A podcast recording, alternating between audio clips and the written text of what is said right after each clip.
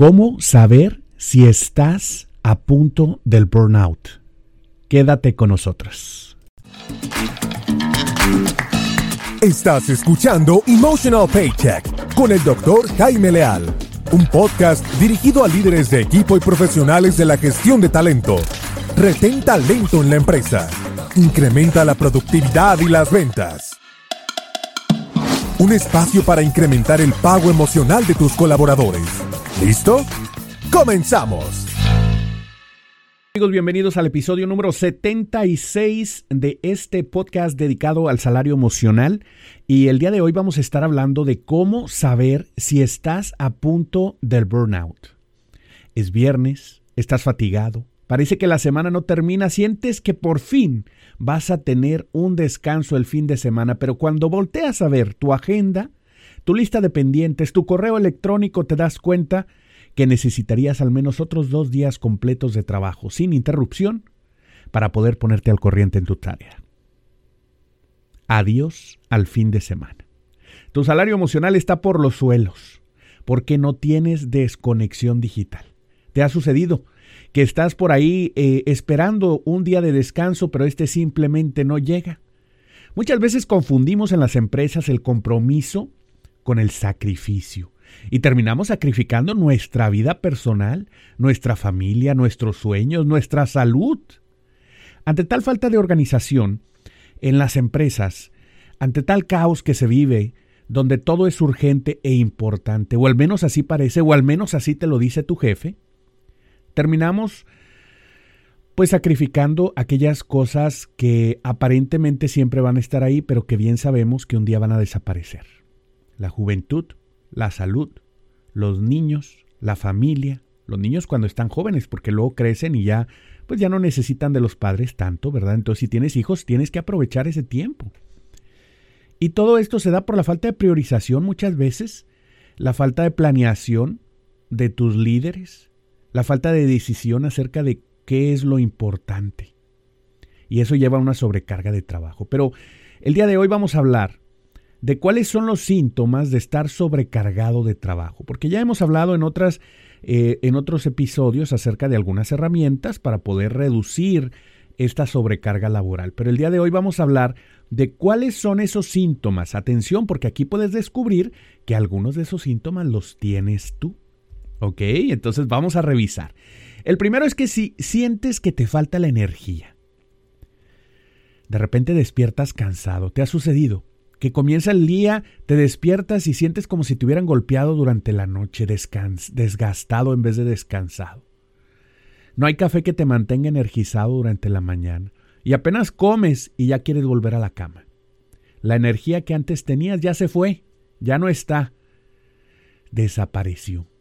Si tú sientes que no puedes encontrar la energía por ningún lado, has cuidado tu alimentación, estás hidratándote correctamente, tratas de dormir una buena cantidad de horas, pero aún así no logras recuperarte, ese es un dato importante. Los ciclos de sueño son fundamentales para entender si estamos teniendo síntomas de burnout.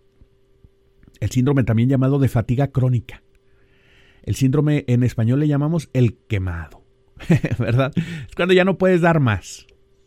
La segunda es el insomnio. Oye, los problemas de sueño son un claro síntoma de una sobrecarga laboral. Porque estamos, mira, con el estrés se genera una hormona que se llama cortisol. Y esta hormona es la hormona llamada la hormona del estrés. Y cuando el cortisol está presente, también se dispara algo que se llama adrenalina. Ambas, el cortisol y la adrenalina, se generan en una glándula que se llama la glándula suprarrenal. En inglés, esa glándula se llama adrenal gland. Adrenal. Adrenaline. Adrenalina. ¿Te suena? ya sabes de dónde viene. Entonces, e, esa, esa glándula, suprarrenal, que está en, el, en la parte superior de los riñones, secreta el cortisol y secreta la adrenalina cuando estamos bajo estrés. La adrenalina nos mantiene activos, atentos, con fuerza, con vigor. Y el cortisol nos mantiene con la decisión de si debemos atacar o debemos correr, que básicamente es como funciona el cortisol, alto nivel de estrés. Cuando nosotros estamos con alto, imagínate viviendo un estado donde estás decidiendo si vas a atacar o vas a correr y, estás lleno de energía para cualquier decisión que tomes la puedas realizar. Si vas a atacar, vas a atacar con fiereza. Si vas a correr, vas a correr rápidamente como un corredor olímpico de 100 metros planos. Pues imagínate cómo vas a poder dormir. No te puedes relajar. Los problemas del sueño son una, una eh, consecuencia de la presencia de cortisol en nuestro día. Regularmente hay otra hormona que se llama melatonina y esta hormona controla los ciclos circadianos del sueño. Estos ciclos del sueño que suena muy eh, rimbombante el nombre, ¿verdad? Los ciclos circadianos, pero bueno, al final de cuentas es como una especie de oleaje donde te da sueño y luego no te da sueño, donde te da sueño y luego no te da sueño. No sé si te ha tocado que de repente estás en una reunión o estás trabajando, te da sueño tremendo y luego dices, bueno, me voy a ir a dormir, vas y te acuestas y no tienes sueño. Es que ya pasó el ciclo circadiano, tienes que esperar la próxima ola. Es como surfear, ¿verdad? Empieza la, eh, espera la próxima ola y ahí sí, a dormir. Bueno, estos ciclos circadianos del sueño están en gran medida controlados por la melatonina y la melatonina se ve afectada por la presencia del cortisol. Entonces, mucho estrés, en resumen, mucho estrés afecta el sueño. Entonces, ¿tienes problemas para dormir? Muy probablemente tengas algo relacionado con el estrés que podría llevar al síndrome de fatiga crónica. Número 3. Fíjate, te voy a compartir 5. El número 3 es si te distraes fácilmente. Oye, vas caminando de un departamento a otro de la empresa y dices, ¿ya qué venía? Oye, ¿qué te iba a decir? Caray, iba a comentar algo, pero ya se me olvidó. Está bien que pase una vez de vez en cuando, no te asustes que porque te pasó una vez en una reunión ya automáticamente vas a estar con síndrome de burnout y vas a querer pedir un, eh, un medical leave, ¿verdad? Te vas a ir de descanso. No, no, no, no, no es así. Sin embargo, sí es bien importante que pongas atención en cuántas veces te sucede y qué tan frecuente te sucede esto. Abres el teléfono para buscar un correo electrónico y te dejas llevar navegando por otros mensajes y otros correos y luego después cierras el teléfono y dices, uy, no hice lo que iba a hacer. ¿Te ha sucedido? Bueno, te estás distrayendo fácilmente. Y hoy en día vaya que hay suficientes fuentes de distracción.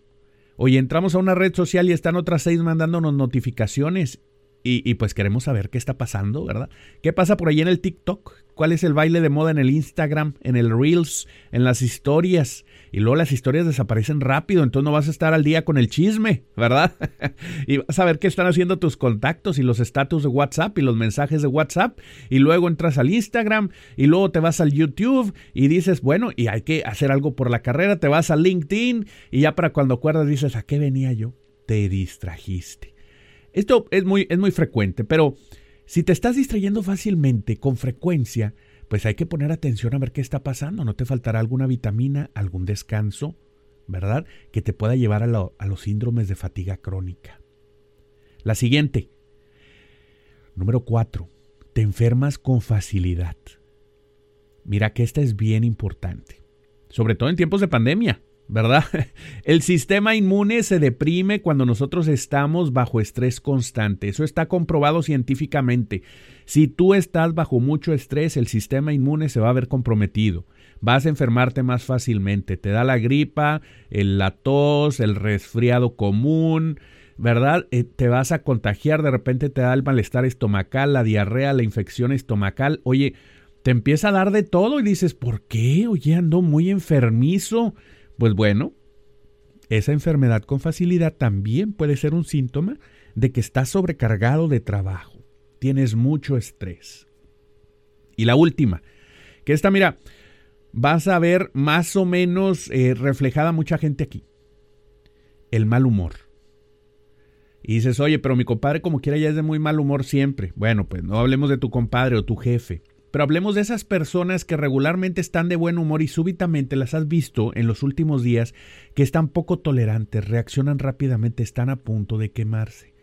Esas personas pueden estar teniendo síndromes de, eh, síntomas de síndrome de fatiga crónica.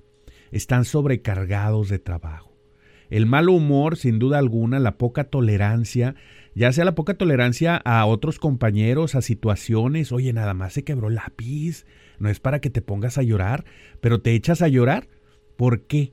Tú desde afuera ves que es un problema muy leve, pero para esa persona ya es demasiado. Es como la gota que derrama el vaso. ¿Has visto de repente a compañeros de trabajo que lloran o se, o se frustran o gritan o se enojan por situaciones que son muy sencillas?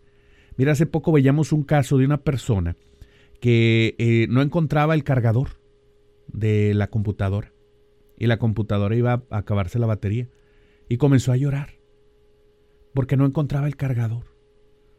Y dices, oye, pues no es para tanto. Bueno, para ti no es para tanto porque vas llegando, pero esa persona ya trae tanto encima que el hecho de no encontrar un cargador para seguir laborando le causó una explosión, un desborde en sus emociones. El mal humor, la baja tolerancia, la frustración son síntomas claros de una sobrecarga laboral.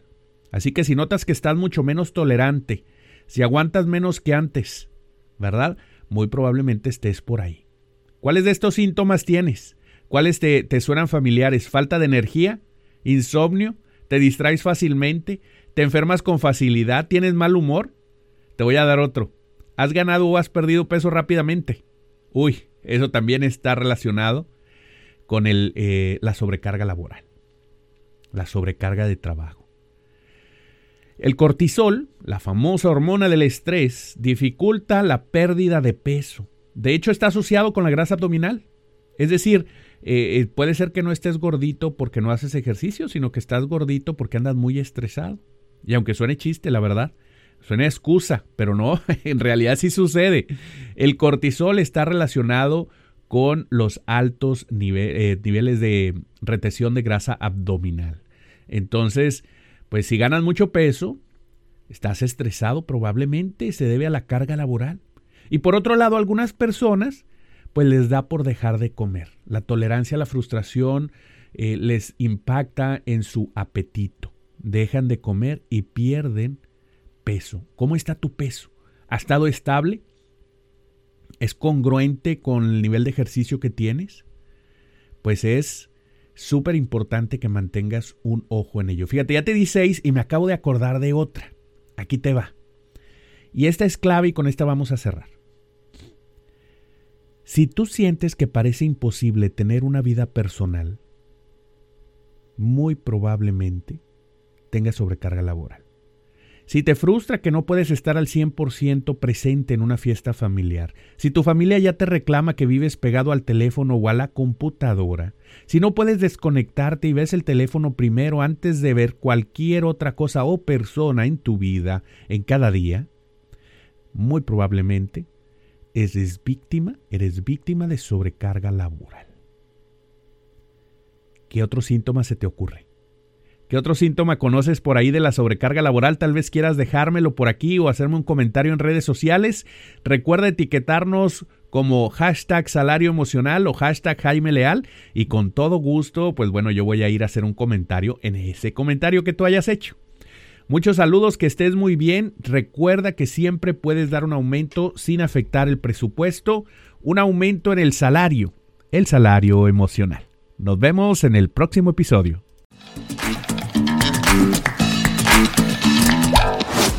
Gracias por acompañarnos en un episodio más de Emotional Paycheck, una producción del Instituto Canadiense de Pago Emocional.